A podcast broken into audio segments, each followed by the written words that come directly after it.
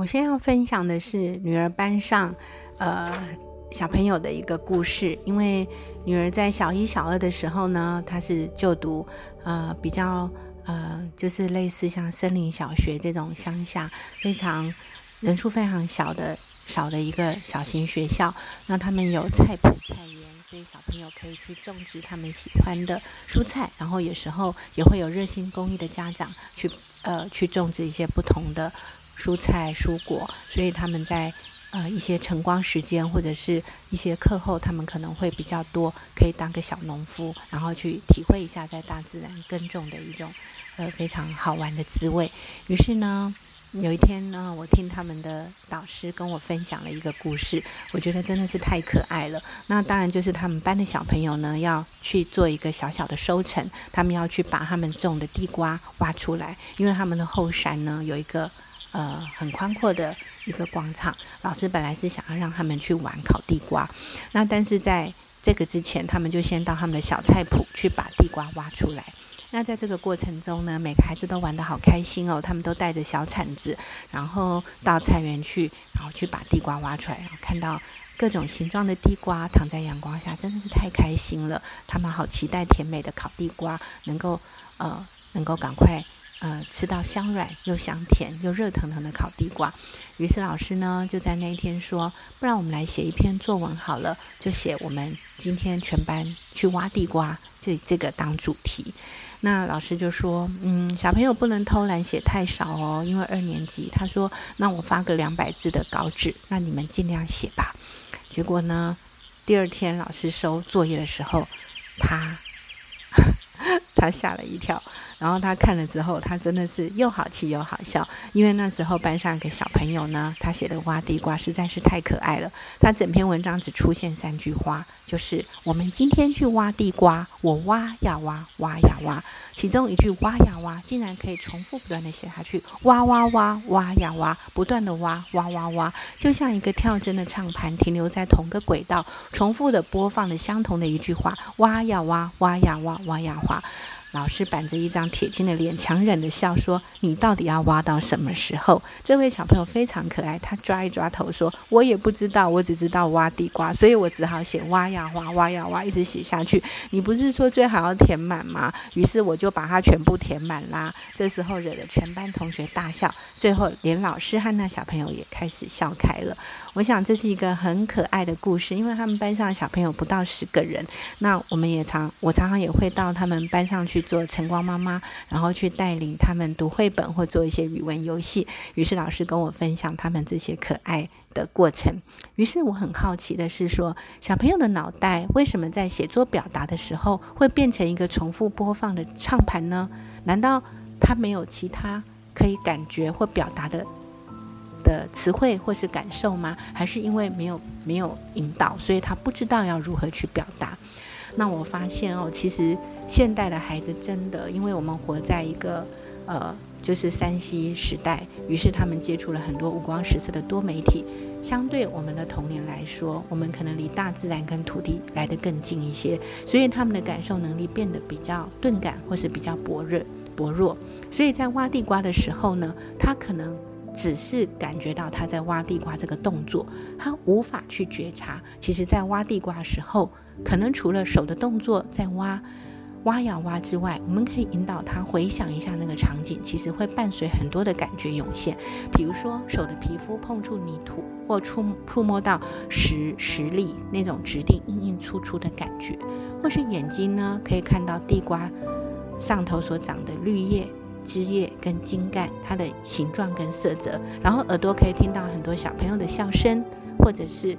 可能他们天然的环境有一些虫鸣鸟叫，那鼻子可以闻到泥土或是青草的味道，那身体在挖的时候会有一些动作，或是在阳光下会流一些汗水，那或是心中一想起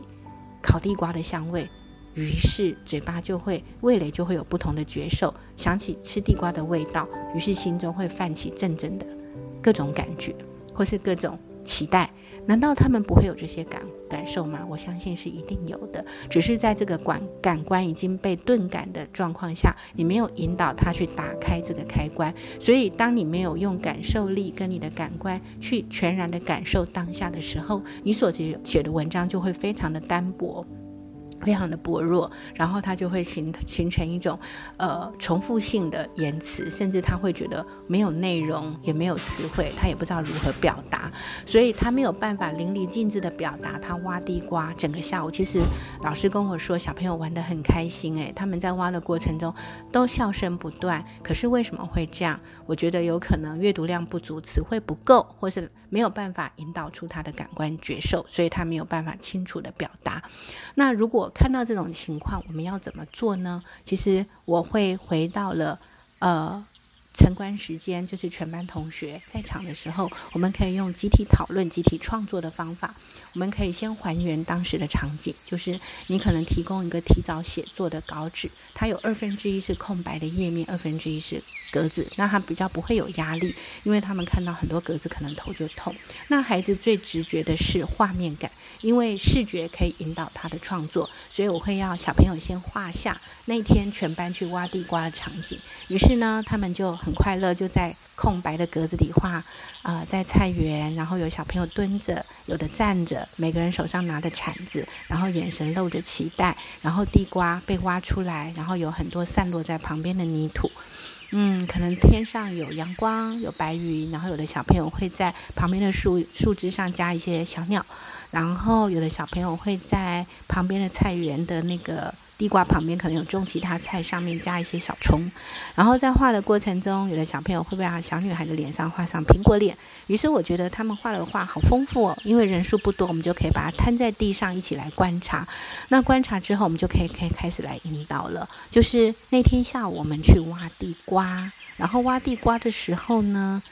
天空上有什么？太阳照在身上的感觉是什么？当下小朋友的心情又如何？感觉又如何呢？当他们开始蹲下来，铲子一挖下去的时候，那种眼神的交流是什么？那泥土跳出来的时候，石头蹦出来的时候，当他们看到地瓜。露出一个小脸的时候，心情又是什么？然后，当他们不断的挖地瓜，整个挖出来的时候，躺在阳光下做日光浴的感觉又是什么？他们心中我们充满了期待，想着香香香甜甜的地瓜刚出炉的感觉，是不是觉得口水都快流下来了呢？然后，当他们快快乐乐的去把地瓜洗得干干净净，排在桌上的时候，他们的心情又如何呢？其实，如果你可以引导这些过程，就会觉得好丰富。然后，你再引导他去把时间的流程走出来，就是诶，背景可能就是菜园，然后经过就是大家拿着小铲子，七嘴八舌的，然后在老师的引导下来到菜园，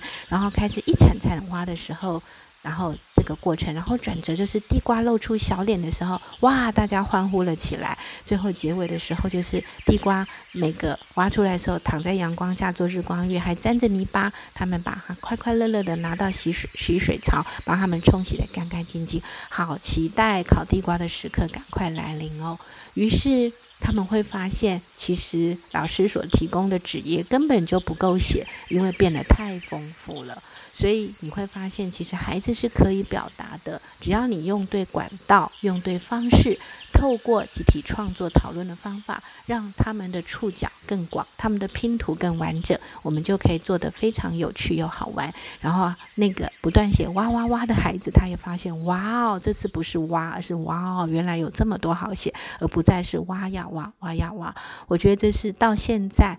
我还觉得非常可爱的故事，因为每次想起那个小男孩的表情，我都觉得非常非常的萌，非常非常的可爱。他真的抓着头说：“我不知道写什么，我只好挖呀挖。”其实挖呀挖，挖呀挖，在这个过程中，我们也可以发现，我们可以不断的去挖。挖出他们的感官，然后可以去挖出他们可以表达的智慧，挖出他们心中的触动。那一篇文章透过不断的挖掘，它就变得更丰富、更有趣，然后它的质感也会不一样。然后孩子也会发现，咦，其实有这么多可以写的东西，为什么我从前没有发现呢？我想这个就是，嗯，透过一个小团体啊，图文并茂的。产制出一个有趣的写作过程。那可以透过互相的碰撞激起火花，或是让这个拼图更完整。因为每个人切入的角度跟表达的方式都不一样。我想这个，嗯，这个互相交流的过程中，就会让我们孩子透过不断的口语的叙述表达，让彼此的感官更加的鲜活，更加的有趣。那我想这一个挖呀挖的故事。呃，分享到这里，那也希望如果我们有机会，可以让孩子，呃，透过如果他已经抽离了当下，他透过回忆，他可以先用绘制的方法画还原出当时的各种景象，然后我们再带他们透过景象的定锚，然后去挖掘当下的感官觉受。那透过集体的共振，它就会产生更丰富的画面感跟词汇。那以上的分享，我想是一个很有趣的过程，也是我记忆中对于女儿小学求学中非常非常可爱的回忆。